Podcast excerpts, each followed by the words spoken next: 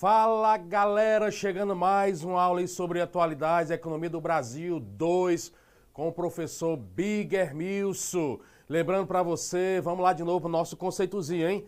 Economia, lembrando, economia é produzir, armazenar, distribuir, comercializar. Então esse conceitozinho sempre para você ficar atento aí sobre o que é economia. Então continuando nossa aula aí sobre os ciclos econômicos do Brasil, sobre as principais atividades econômicas do Brasil. Na aula passada nós vimos sobre o pau-brasil, sobre a cana-de-açúcar. Agora vamos para o ciclo do ouro, consequentemente, podemos dizer assim, da, do algodão e depois da borracha, ok? Então vem comigo aqui, presta atenção. Olha aqui para a lousa, você que está aí sentadinho aí, lindo e maravilhoso aí, olha aqui para mim, presta atenção, vem comigo. Ciclo do ouro, século 18, né? Estado de Minas Gerais, Goiás e do Mato Grosso. Podemos dizer assim, são onde deu boom, explosão do ouro. Só lembrando para você, meu querido, que o ouro, podemos dizer assim, ele surgiu aqui no Brasil, principalmente no século XVIII, graças aos bandeirantes, né? Lembra que Portugal, a grande loucura de Portugal, partindo lá desde o mercantilismo, era a questão de quê? Do metalismo, da descoberta do ouro como foi o pau-brasil primeiro, depois, podemos dizer assim, a cana-de-açúcar. Então, eles tentavam de todas as formas tentar achar ouro aqui no Brasil. E aí, os encarregados foram esses bandeirantes que foram contratados, podemos dizer assim, para entrar pela mata para descobrir o ouro. Então, os primeiros, a primeira galera a descobrir esse ouro foram os bandeirantes. E quando eles acharam, houve até uma disputa entre os bandeirantes portugueses os portugueses diziam, não, o ouro é nosso, bandeira. Não, mas foi nós que achamos primeiro. Aí os, bandeira, os, os portugueses, mas nós somos os donos, nós somos donos da colônia. Só que nessa confusão aí foi até chamado de Guerra dos Emboabas, que os bandeirantes chamavam os portugueses de Emboabas. Nessa disputa linda e maravilhosa entre bandeirantes e portugueses, tu imagina aí quem saiu, podemos dizer assim, vitorioso. Não precisa nem dizer, claro que foram os gatinhos lá de Portugal. Eles conseguiram vencer lá os bandeirantes e a partir daí, podemos assim, começou a administrar, começou a ter acesso a essa exploração do ouro. Vem comigo aqui, Palousa, presta atenção. Gerou riquezas para metrópole. Então a gente percebe o quê? Como o ouro se tornou o grande bambambam, bam, bam, tu imagina a loucura em Portugal, meu querido, quando disse assim, descobriu ouro no Brasil.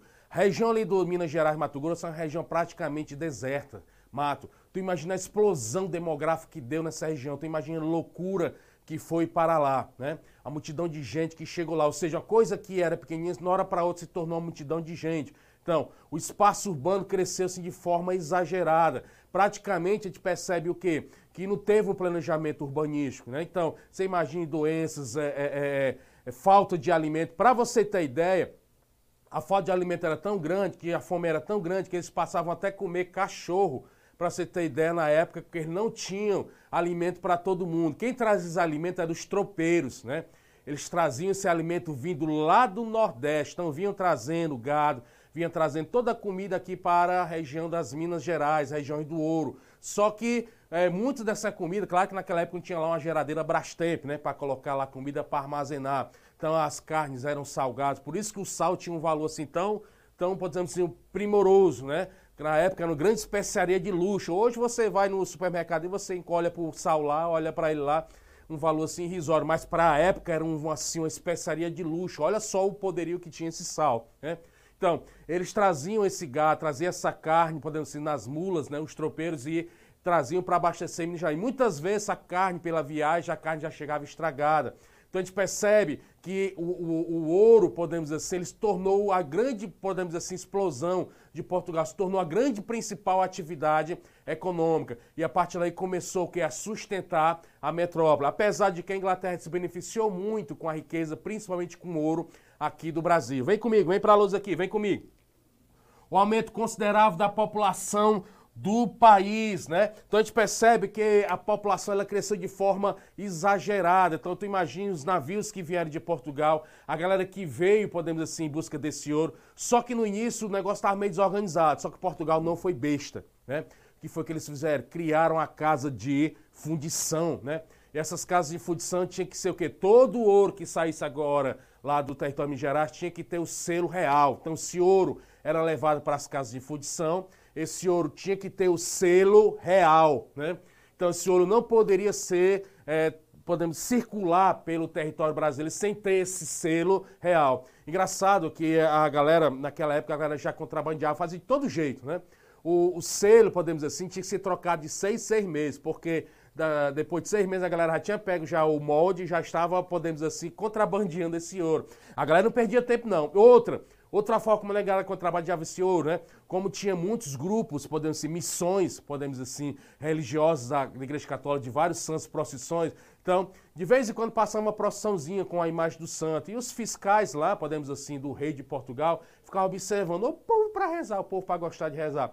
Só que, na verdade, quando eles foram perceber, esse santo que eles estavam levando, na verdade, era um santo oco, né? Onde o ouro era colocado dentro desse santo, por isso que chamava-se santo do pau oco. Por isso que você olha a expressão, você olha assim, ô oh, meu filho, você, você parece um santinho do pau oco. Essa expressão vem desde o período colonial, vem desde a época da mineração onde o ouro era colocado dentro das, das estátuas, e aí negado levando o ouro, e aí no fiscais, não, a imagem religiosa ninguém vai dizer nada. Quando foram perceber quanto ouro já tinha levado, podemos dizer assim, de Minas Gerais. É, a coroa portuguesa também ela fez vários mecanismos para controlar esse ouro, né? Tinha lá a derrama, né? Que, ou seja, 1.500 arrombas durante o ano você tinha que dar podemos dizer assim, para a coroa portuguesa, se não tivesse, era confiscado seus bens. Daí surgiu, da onde surgiu a Confidência Mineira, é, onde, podemos dizer assim, foi um grande é, é, é movimento para tentar, é, principalmente, combater essa derrama, né, e queriam também esse movimento de desligamento com Portugal. Né, é, a derrama, então, podemos dizer assim, que esse ouro podemos dizer, civil de base, principalmente para abastecer Portugal, mas que se beneficiou muito com esse ouro foi em Inglaterra. Olha comigo aqui para a lousa, vem comigo. O ciclo termina em fins do século, podemos dizer assim, século XVIII. O que acontece? Lembre-se que o minério, nunca esqueça disso, ouro, podemos dizer assim, são recursos, é, é, não são recursos renováveis. Um dia acaba, né? Um dia ele vai se acabar. E o que aconteceu, né? Claro que hoje não existe ainda muita exploração do ouro lá em Minas Gerais, só que é uma, uma tecnologia de ponta, onde possa entrar com mais profundidade. Mas o, o, na época que era utilizado, que era o ouro de aluvião, né? E as, e as que eram utilizadas, principalmente nos, no, nas beiras dos rios, tudo, então, tudo isso foi, acabou, né? Então o ouro também entrou em processo de decadência. Então a partir do século XVIII esse ouro começou a sair de cena no território brasileiro, né? E por isso que a Portugal começou a cobrar mais mais ainda dessa galera a, a derrama, só que não tinha mais, porque o ouro começou a entrar em processo de escassez. Vem comigo aqui agora, ó, o ciclo do algodão, século XVIII ao século XIX. Segue comigo aqui, junto comigo aqui na luz, ó. Com o esgotamento das minas surge o ouro branco, né? O que foi esse ouro branco, né? Esse ouro branco, podemos dizer assim, está relacionado ao algodão, principalmente no Maranhão, né? O Ceará também entrou também nesse foco também. Ou seja, o Nordeste como todo entrou nesse chamado ouro branco. Para que que servia esse ouro branco? Então preste atenção aqui. Principalmente para a revolução industrial. Então o algodão brasileiro se tornou-se um algodão de ótima qualidade, principalmente para utilizar nas indústrias têxteis da da Inglaterra. Então, esse algodão se tornou assim a principal atividade econômica. Como o ouro estava em decadência, então o, ouro o algodão começou a surgir como uma base muito sólida para o quê? Para sustentar a atividade econômica aqui do Brasil, principalmente as atribuições da, de Portugal. Característica desse algodão, vem aqui comigo, presta atenção. Características: trabalho escravo, né? Então a gente percebe que foi utilizado o trabalho muito forte como mão de obra então não se esqueça, a mão de obra principalmente utilizada no algodão foi o trabalho escravo. Né? Então esses escravos, é, eles teve uma força muito grande nas atividades econômicas do Brasil. Né? Desde do, da, da, do início da colonização até o período da, é, da Lei Áurea, né? quando aboliu a, a escravidão lá em 1888, podemos dizer assim, para 89 aonde o Brasil, podemos dizer assim, começa a adentrar com o café com toda a força, né? menos seu auge de café voltado também para o mercado externo. Então, o algodão brasileiro ele servia principalmente para o quê? Para dar base, suporte para as indústrias, principalmente inglesas, né? A Inglaterra que é, é ela cresceu muito, né, com esse algodão, principalmente o algodão aqui brasileiro, principalmente para suas empresas é, têxteis, né? Outra característica chamado, nunca esqueça disso, olha aqui para mim, ó, chamado também de contonicultura, né? Toda vez que você escutar essa palavra cotonicultura, está relacionado ao quê? À atividade do algodão. Então, toda vida que você escutar, meu querido, a palavra cotonicultura. Não esqueça, está relacionado à atividade do algodão. Então, podemos dizer assim que foi a principal característica desse algodão aqui no Brasil. Lembrando que depois que os Estados Unidos começou também a se dedicar à produção de algodão, o algodão brasileiro começou a perder força, né? Começou a perder é, é, é, dentro do mercado, podemos dizer assim, começou a perder força para o algodão americano. E aí o Brasil começa também a entrar em processo de decadência nessa atividade econômica. Vem comigo, sai comigo aqui para a lousa. O ciclo da borracha.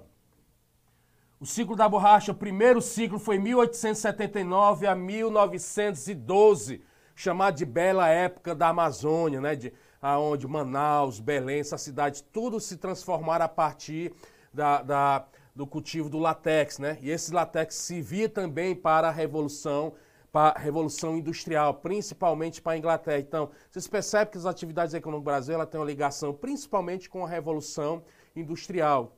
Então chamava de bela época, onde a Amazônia ela foi, é, é, é, ela foi, podemos dizer assim, mudada com, esse, com essa atividade do latex, foi a urbanização, né? tudo cresceu. Para você ter ideia, o teatro de Manaus até hoje é conhecido como um grande teatro, né? onde vem grandes é, é, orquestras e vem só para o teatro de Manaus, porque é uma coisa belíssima e foi construída no período da época da borracha. Né? Então, com o passar do tempo também esse latex começa a perder força, principalmente para as ilhas lá da Malásia, né? aonde da Ásia também, que aí o latex lá começa a se tornar de melhor qualidade e aí a, a, esse latex começa a perder força aqui no Brasil. O segundo período, podemos dizer assim, a segunda fase é, do ciclo da borracha foi 1942 a 1945, logo após a Segunda Guerra Mundial, né? o período da vulcanização, né? O, a, ah, o período, podemos assim, que chama lá Goodyear, lembra, lembra do pneu Goodyear, né? Então foi esse período da vulcanização, da borracha, onde foi é, novas formas de, de, do latex, né, sintética, onde essa borracha começa a ter um peso muito grande na fabricação de pneus. Então a gente percebe que está aí, né? O ciclo dessa borracha que foi em 1940, após a Segunda Guerra Mundial. E esse latex também, para você ter ideia, aqui no Brasil, como os Estados Unidos perdeu algumas ilhas para o Japão, e aí os Estados Unidos começou a injetar dinheiro aqui também no Brasil para que pudesse promover essa produção do latex. E aí chamava até soldados guerreiros, soldados do Nordeste, que veio muito nordestino também para trabalhar nesse latex também, nessa produção da borracha. É, né, né, para você ter ideia, foi no ciclo dessa borracha, principalmente na primeira fase, onde foi comprado o estado do Acre. Para você não ter ideia, se você não está sabendo disso, o Acre pertencia à Bolívia. E aí o Brasil comprou por 2 milhões de esterlinas, como galera estava habitando lá e vivia da produção da borracha, então foi necessário comprar o estado do Acre é, para pertencer ao território brasileiro. Com o passar do tempo, o latex também começou a perder força, né? Principalmente perdendo força para a nova entrada de, de, da, do latex sintético, e aí a borracha brasileira começou a perder a sua força a partir de 1950. Então, ok, aí hoje nós vimos aí um, mais um pouquinho sobre a economia do Brasil, parte 2 sobre os ciclos econômicos. E vamos agora para os nossos exercícios. Vem comigo aqui, chega junto comigo aqui. Vamos lá. Vamos lá para a primeira questão aqui. Segue junto comigo. O deslocamento do eixo econômico do Brasil colônia do Nordeste para o Centro-Sul no século VIII, século XVIII, deu-se ao açúcar. B. A mineração. Letra C. A pecuária. Letra D. Ao pau-brasil ou letra E, ao café. Então você lembra que até meados do século XVIII, o grande eixo, podemos assim, brasileiro era o Nordeste. Mas com o advento da mineração, eixo começou a mudar. Né? Aquilo que era Nordeste passou a ser o quê? Passou principalmente para o Centro-Sul. Né? E aí a principal atividade econômica que facilitou isso foi a mineração. Então a opção C seria marcar, seria a letra B. Segunda questão. A Amazônia viveu o sonho transitório de riquezas graças à borracha. A borracha ocupou folgadamente segundo lugar dentre os produtos brasileiros de exportação, alcançando o ponto máximo entre 1898 e 1910. Dentre as consequências dessa atividade econômica para a região, podemos citar: letra A, foram alteradas substancialmente as condições sociais graças à melhor distribuição de renda e qualidade de vida dos seringueiros? Letra B. Provocou migrações da região sudeste, bases de mão de obra utilizada nesse ciclo extravista? Lembrando que houve uma migração muito forte, foi da região nordeste. Né? Letra C. Gerou o crescimento da população urbana, migrações da região nordeste, concentrou a renda entrando em declínio devido à concorrência da produção inglesa e holandesa na Ásia. Então, a opção certa seria se marcar aqui seria a letra C, né? Gerou o crescimento da população urbana, migrações da região, é por isso que era chamada de bela época da Amazônia, né?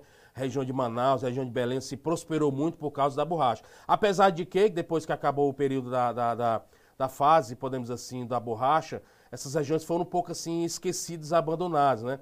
Nem à toa que lá no governo do, do lá no governo de Juscelino Kubitschek e tudo, foi criado, podemos assim, eles tentaram mais uma vez modernizar essa região, por isso que foi criada lá a Zona Franca de Manaus, né? Questão 3, vamos lá. A expansão do comércio da borracha, consequentemente o desenvolvimento do ciclo da borracha no norte do Brasil, no século XIX, deve-se em grande parte a algumas descobertas científicas que otimizaram as propriedades dessa matéria-prima. A principal dessa descoberta foi, olha aí, ó, letra A, o processo de aperfeiçoamento genético de seringueira desenvolvido por agrônomos americanos. Não. Letra B, o processo de polimerização do látex criado por Niels Bohr. Não. Letra C, o processo de adição de petróleo no látex ouvido pela empresa Stardew Não. E letra D, o processo de vulcanização criado por Charles Godi, da Godia, né? Então, a opção C seria marcar e seria a letra D, o processo de vulcanização criado por Charles Godia, né? É, lembrando você hoje que São Paulo, a região de São Paulo hoje, é a maior produtora hoje de borracha do Brasil. Então, meu querido, você que está aí assistindo aí, muito obrigado mais uma vez ter acompanhado nessa aula de atualidades, Economia do Brasil, parte 2. Um grande abraço para você e fui!